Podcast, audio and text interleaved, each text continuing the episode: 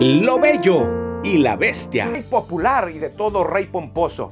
Perpetuarse. Su nombre estaba en, toda, en todo vestigio de construcción. Se dice que él construyó los famosos jardines colgantes de Babilonia. Como te dije, una de las siete maravillas del mundo antiguo. Y se lo construyó a su amada esposa Amitis, una reina del reino Meda con quien hizo alianza. Ella tenía añoranzas por los eh, campos, jardines y montañas de su país, así que le construyó los jardines colgantes de Babilonia para eh, irrigarlos, nada más y nada menos construyó una piscina de 255 kilómetros por 55 metros de profundidad.